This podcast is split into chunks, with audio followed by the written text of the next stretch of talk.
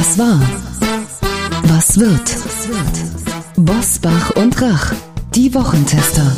Kompakt. Powered bei Redaktionsnetzwerk Deutschland und Kölner Stadtanzeiger. Und hier sind die Wochentester. Wolfgang Bosbach und Christian Rach. Hallo und herzlich willkommen, Christian Rach hier aus Hamburg. Hallo auch von Wolfgang Bosbach aus Bergisch Gladbach. Sie hören die Wochentester kompakt, Ihr News- und Debatten-Update am späten Donnerstagabend mit dem Besten aus der neuen regulären Folge vom Freitag. Mit dieser Kompaktausgabe sind Sie in 30 Minuten früher und schneller informiert. Mit unserem Wochenrückblick und mit dem Wochenausblick. Was war, was wird. Heute unter anderem mit einer Bewertung der Midterms in den USA und Klartext zur schwulen Debatte um Katars WM-Botschafter. Außerdem dabei eine Anti-AKW-Demonstrantin der ersten Stunde. Heute zu Gast bei den Wochentestern Renate Künast.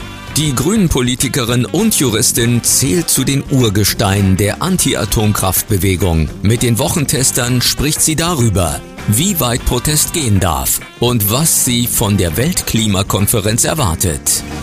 Es ist nie jedes Mittelrecht. Also außer Sie reden wirklich über Notstands- und Notwehrsituationen, da sehen die Gesetze das ja vor, ja, dass man dann ja sein eigenes Leben oder das anderer schützen darf, deshalb dann nicht äh, rechtswidrig oder schuldhaft handelt.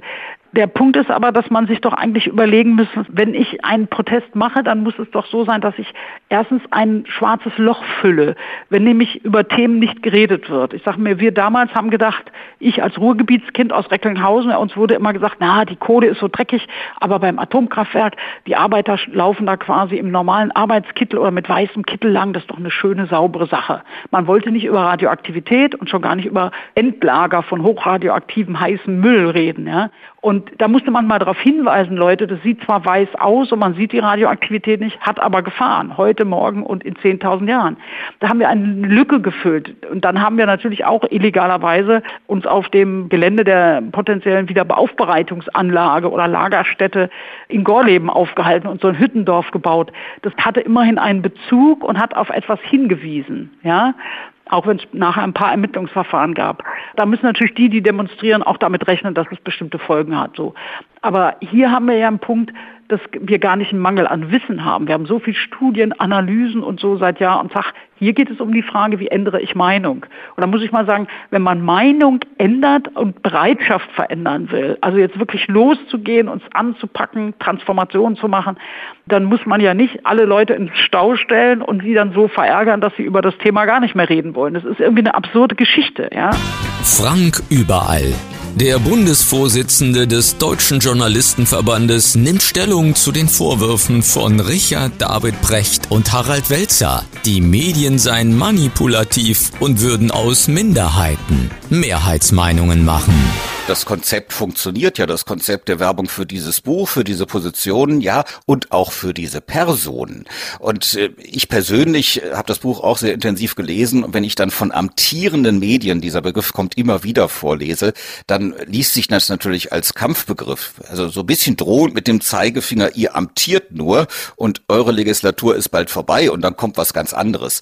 Da wird aber nicht gesagt, was da kommen soll. Und an manchen Stellen finde ich das Buch auch relativ unscharf, wenn es dann äh, beispielsweise darum geht, dass ein Thema ausgelöst worden sei von Twitter. Und das Thema ist tatsächlich von Böhmermann und seiner Fernsehshow, also amtierende Medien, ausgelöst worden, um im Duktus von Precht und Welzer zu bleiben. Und letzten Endes der in Anführungsstrichen Tweet, der da zitiert wird und auf den sich dann in der Argumentation bezogen wird, ist gar kein Tweet, weil es ist gar nicht von der Plattform Twitter. Also es ist zuweilen schon schwierig und man muss sich als Journalist tatsächlich dran gewöhnen.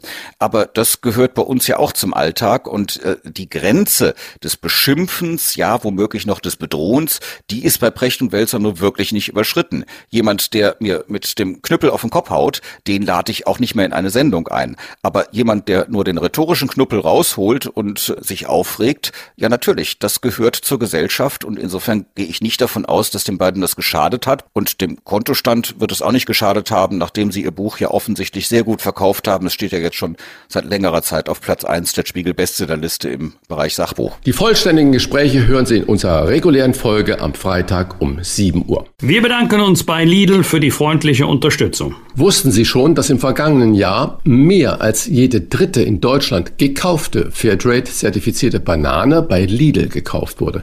Kein Wunder, denn bei der Auswahl an nachhaltigeren Produkten ist Lidl wirklich spitze. Zu erkennen sind die nachhaltiger produzierten Waren an Siegeln wie der grüne Knopf, Fairtrade, EU Bio Siegel oder Bioland. Mit Siegeln gekennzeichnete Eigenmarkenprodukte geben Verbrauchern zusätzliche Orientierung und bestätigen die hohe Qualitäts- und Produktstandards von Lidl. Seit fast fünf Jahren kooperiert Lidl zum Beispiel mit Bioland, dem führenden Bioanbauverband in Deutschland und Südtirol.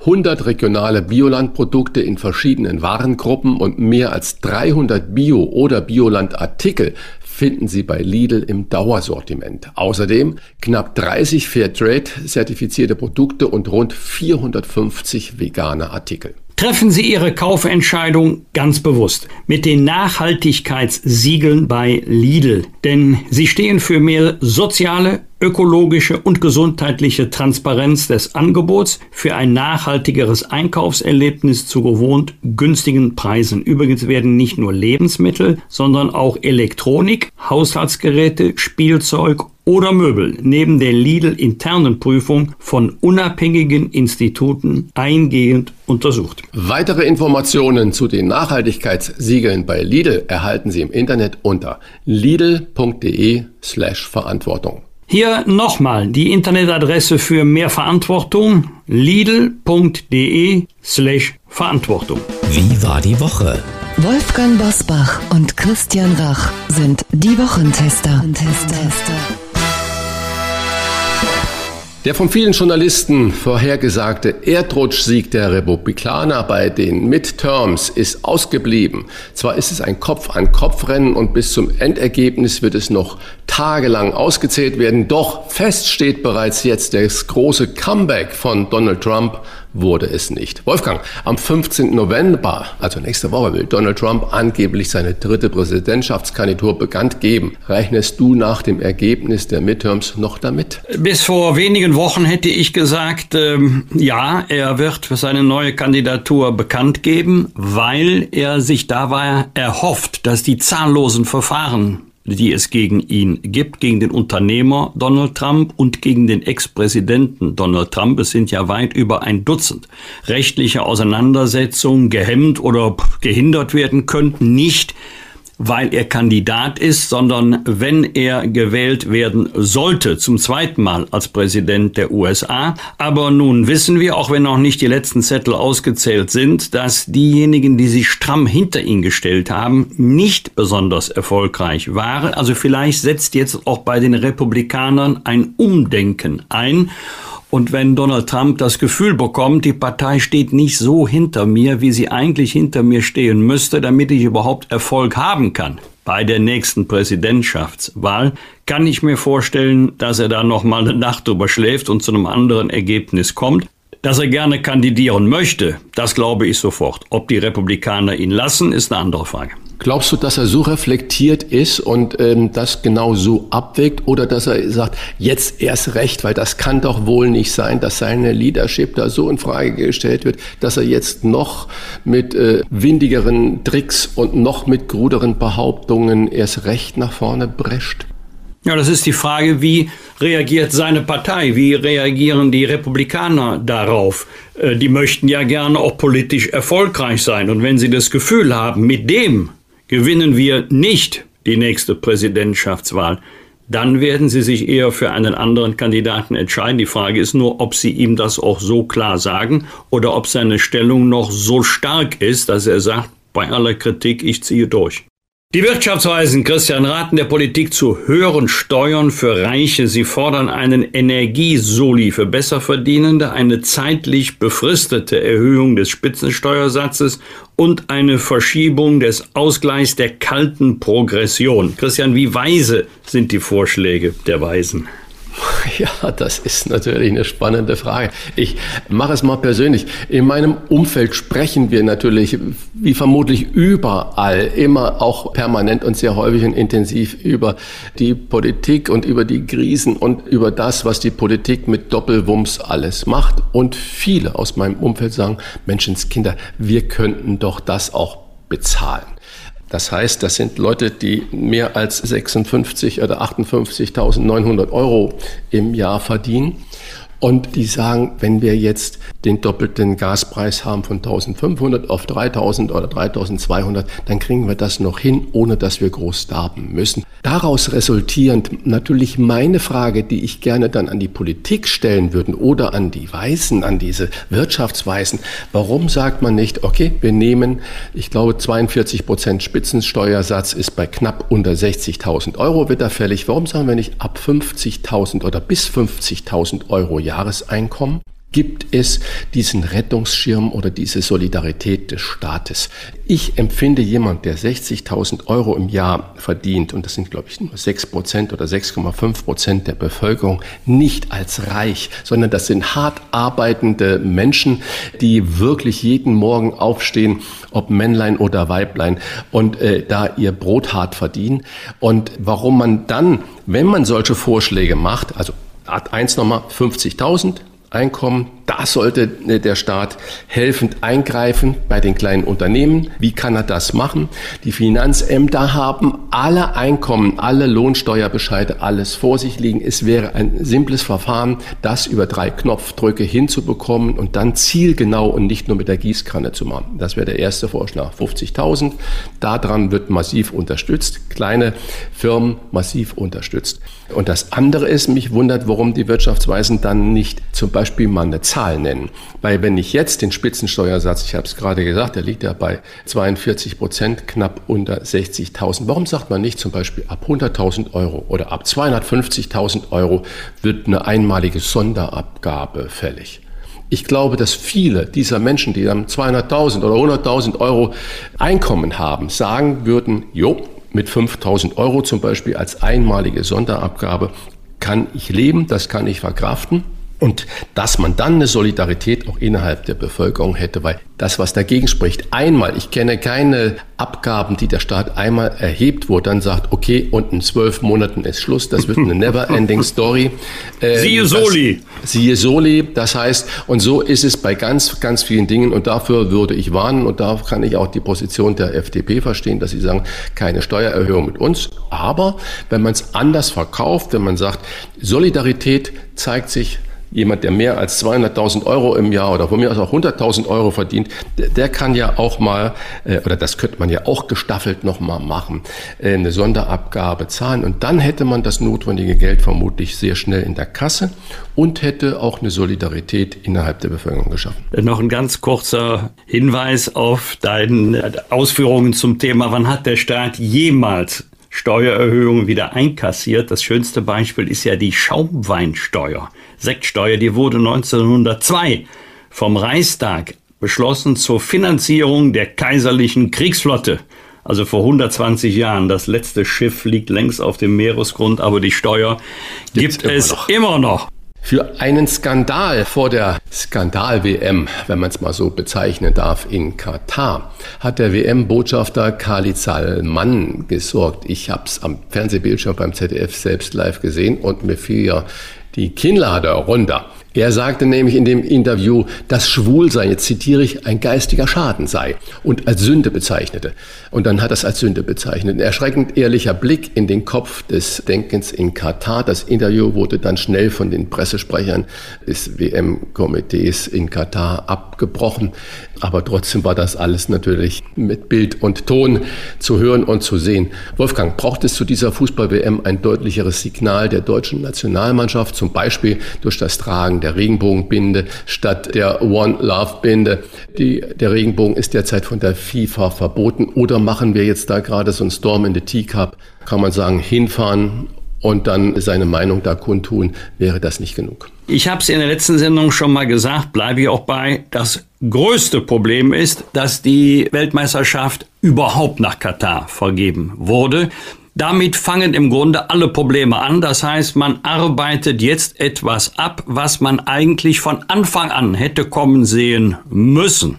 Das gilt ja nicht nur für das berühmte Thema, ach du liebe Zeit, wir haben jetzt die Spiele nach Katar vergeben, da ist es ja heiß im Sommer, da können wir ja gar nicht spielen, da war es eben jetzt vor der Vergabe auch schon heiß. Ja, das wäre ein wichtiges Statement. Frage ist dann nur, wie reagiert die FIFA. Und wenn man teilnimmt, unterliegt man einem bestimmten Reglement und daran wird sich auch der Deutsche Fußballbund halten müssen. Deswegen habe ich mich so gefreut über das Statement von Leon Goretzka von Bayern München, der sich ja nun klar geäußert hat gegen die Aussagen äh, des katarischen WM-Botschafters eines ehemaligen Nationalspielers. Sowas gefällt mir und das kann selbst die FIFA nicht verbieten. Also, du hast ja die Regenbogenbinde angesprochen. Ja, das wäre ein klares Statement und trotzdem hoffe ich, dass diese Weltmeisterschaft nicht komplett überlagert wird von anderen Themen als dem Fußball. Völlig richtig, dass man die Scheinwerfer mal auf die Leben- und Arbeitsbedingungen der Arbeitsmigranten in Katar wirft, auf die Homophobie, die dort herrscht, dass man das mal ausleuchtet. Völlig richtig, aber ich hoffe nicht, dass eine einstündige Berichterstattung 59 Minuten aus diesen Themen besteht und dass zum Ende hin dann nur noch die Ergebnisse der Spiele vorgelesen werden. Denn die Fußballer, die da teilnehmen, die können für alle dem nichts. Wolfgang, der katarische Außenminister hat ja in einem ausführlichen Interview mit der FAZ Deutschland eine Doppelmoral vorgeworfen. Ich zitiere nicht wörtlich. Er sagte, Mensch, da kommen Sie angebettelt und wollen Energie einkaufen, weil Sie da mit Russland im Clinch liegen. Und dafür sind wir dann gut genug, dass wir das Fußball hier bei uns äh, stattfinden lassen. Äh, das geht gar nicht. Das wäre und dann mit abstrusen Forderungen konfrontiert werden. Das wäre eine Doppelmoral. Ist da was dran? Nee, da ist nichts dran, denn selbstverständlich kann in Katar Fußball gespielt werden, von morgens bis abends. Die Frage lautet doch, es gab ja mehrere Bewerberstaaten für die Fußballweltmeisterschaft 2022. Warum war Katar die beste Wahl? Das würde ich auch gerne als Fußballfan wissen. Es gibt doch viele Länder auf der Welt mit einer viel größeren Fußballtradition und Leidenschaft, wo auch der gesamte weltweite Fußballkalender nicht hätte umgeschmissen werden müssen weil im Katar aus den klimatischen Bedingungen eben im Winter besser zu spielen ist als im Sommer mit seinen extrem hohen Temperaturen. Es geht ja auch nicht darum, ob man es den Kataris gönnt oder nicht. Das ist nicht die Frage. Die entscheidende Frage ist, warum Katar? Warum ist es dort besser für die Fußballweltmeisterschaft als an anderen Spielorten in anderen Ländern mit einer großen Fußballbegeisterung und großer Fußballtradition? Das ist die Frage. Fragen und Anregungen für Bosbach und Rach?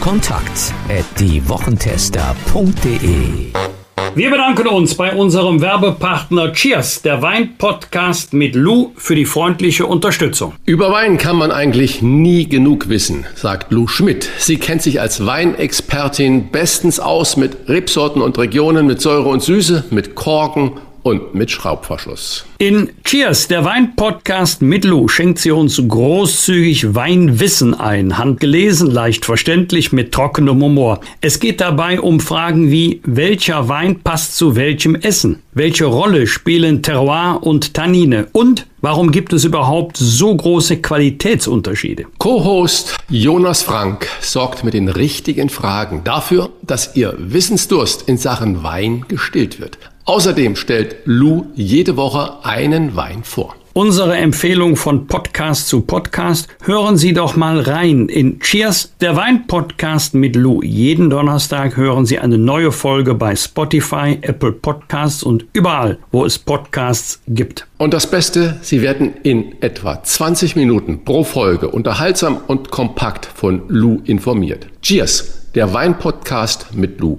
Überall, wo es Podcasts gibt, viel Spaß beim Hören und Cheers.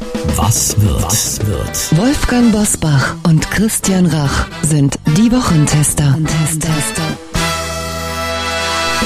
Der Mediziner Dietrich Grönemeyer wird am Samstag 70. Er ist Radiologe, erfolgreicher Autor von Werken wie Mein Rückenbuch oder der kleine Medikus. Und er ist auch der Bruder des berühmten Sängers Herbert Grönemeyer. Wolfgang, bist du beiden schon mal persönlich begegnet? Und wenn ja, wie war das Verhältnis? Also weder Dietrich Grönemeyer, jedenfalls nicht bewusst, noch dem kleinen Medikus. Aber ich weiß, wenn ich den Satz sagen würde, ich habe Rücken, dann wäre ich bei Dietrich Grönemeyer aber garantiert an der richtigen Adresse. Allerdings bin ich zweimal, wenn auch nur aus ganz großer Entfernung, Herbert Grönemeyer begegnet. Einmal in der Längstes Arena in Köln bei einem Konzert und was mir besonders in Erinnerung geblieben ist, Arm in Arm mit dem ehemaligen Präsidenten des Deutschen Bundestages Norbert Lammert im Stadion in Bochum. Und das kannst du dir ja vorstellen, Christian, wenn Grönemeyer Bochum singt im Stadion von Bochum, da Dann bekommst du Gänsehaut. Ja, ja das glaube ich. Am Montag beginnt deutschlandweit die Gründerwoche, auch nicht gegendert. Sie ist Teil der Global Entrepreneurship Week, während der in mehr als 80 Ländern Ideenworkshops, Chats und Beratungsangebote für junge Start-up-Gründer angeboten werden. Christian, der Frauenanteil bei den Gründungen ist in Deutschland zwar gestiegen, liegt aber trotzdem erst bei 20 Prozent. Hast du eine Idee, warum Frauen nicht so gerne gründen oder lässt man sie nicht gründen? Sind Frauen kritischer, wenn es um den Erfolg von Ideen geht?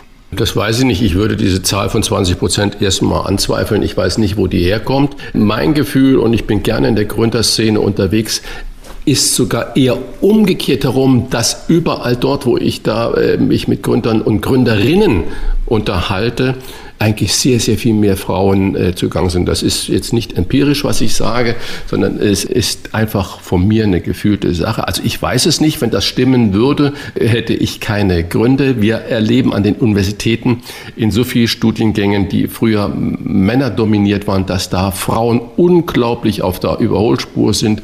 Und ich glaube, dass das auch in der Gründerszene so ist. Ich würde so eine Zahl ein bisschen anzweifeln. Ich äh, sehe, dass wir so viele junge Frauen haben, die wirklich äh, gründen mit Männern zusammen und dass die überhaupt keinen Unterschied mehr machen. Ist es eine Frauengründung oder eine Männergründung? Weil es spielt eigentlich überhaupt keine Rolle. Hauptsache, die jungen Leute arbeiten zusammen und bringen Ideen, die unser Land, sei es auf dem Klimapolitik, Energiepolitik oder auch mit vielen kleinen, tollen Innovationen nach vorne. Darum geht es, egal ob Männer oder Frauen. Mein Gefühl ist, die Frauen sind ganz, ganz vorne mit dabei. Eine kurze Ergänzung von mir. Die Zahl kommt aus Wo dieser die Woche. Ja. Genau, die kommt vom Startup-Verband und dem Online-Personalvermittler Stepstone. Die haben eine Erhebung gemacht in diesem Jahr und machen diese Erhebung relativ regelmäßig. Und die IFO-Studie sagt, der Frauenanteil an im Handelsregister erfassten Gründungen im Jahr 2021 lag bei 16 Prozent. Dann muss ich da meine Aussagen korrigieren. Mein persönliches persönliches Empfinden ist da ein anderes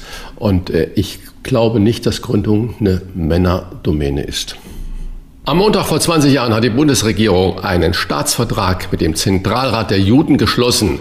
Die Mittel für die Integrationsarbeit des Zentralrats der Juden in Deutschland wurden mit dem Staatsvertrag auf rund drei Millionen Euro erhöht. Wolfgang, was bedeutet es, einen Staatsvertrag zu schließen? Ja, Private schließen Verträge untereinander, Arbeitsvertrag, Mietvertrag, Unternehmen schließen Verträge oder Private mit Unternehmen und, und umgekehrt. Und äh, bei den Staatsverträgen sind wir im völkerrechtlichen Bereich. Ich will nur mal äh, zwei Beispiele nennen. Natürlich, da werden sich noch viele daran erinnern können, an den Staatsvertrag zwischen der Bundesrepublik Deutschland und der DDR, die es damals noch gab, vor dem Beitritt zur Bundesrepublik vom 18. September 1990. Da wird also geregelt, unter welchen Bedingungen die DDR der Bundesrepublik beitreten wird. Und natürlich die Verträge der Europäischen Union als ähm, rechtliche Basis für das Zusammenarbeiten der Länder in einer großen supranationalen Gemeinschaft. Am Dienstag wird der große Auftritt von Ex-Präsident Donald Trump erwartet, wo mit seiner Präsidentschaftsbewerbung für 2024 gerechnet wird. Trump hatte vorher eine, Zitat, sehr große Mitteilung für den 15. November angekündigt. Amtsinhaber Joe Biden hat noch nicht offiziell erklärt, ob er in zwei Jahren wieder antreten wird. Christian, würde die Welt mit Trump noch unsicherer werden? Ja, äh, noch kurz zu Biden. Der hat am Donnerstagmorgen tatsächlich erklärt, dass er auch für eine zweite Amtszeit zur Verfügung stehen würde, wenn nicht gravierendes dagegen sprechen würde. Also er hat sich auch committed und sagt, er wirft eigentlich seinen Hut nochmal ins Rennen. Ja, Trump ist ein Egoman, ein Egozentriker, dessen Welt sich nur um sich selbst herumdreht. Und die vier Jahre Trump haben mir gereicht. Und ich glaube, keiner auf der Welt braucht Trump wieder. Nur Trump braucht sich selbst wieder in der Welt. Ausschließen würde ich das nicht, dass er das doch macht. Und vielleicht ist er, du hast ja vorhin gesagt, die Republikaner haben ja gewonnen, aber nicht so hoch, wie Trump das vorausgesagt hat. Vielleicht wird er kritisch und äh, selbstkritisch, aber ich glaube, dass äh, die Dinge, wie du es auch vorhin richtig eingeschätzt hast, dass er aus persönlichem Interesse, weil ich sieben politische Verfahren, neun geschäftliche Verfahren, Gerichtsverfahren warten auf ihn, dass er glaubt, damit diesen Dingen aus dem Weg gehen zu können. Ob die Welt gefährlicher würde mit Trump, unberechenbarer, direkter, konfrontativer, mit Sicherheit, ja. Und ich hoffe, dass es Trump nicht wird. Aber ich sage auch, Wer kommt nach Putin, wird das besser? Wir wissen das alles nicht. Wer kommt nach Trump, wird das besser? Das wissen wir auch nicht. Deswegen, wir müssen sowieso immer damit leben, mit dem, was da kommt. Und wir haben es als Wähler und Wählerinnen immer in der Hand, bei uns das Kreuz so zu machen, dass wir sagen, damit sind wir zufrieden.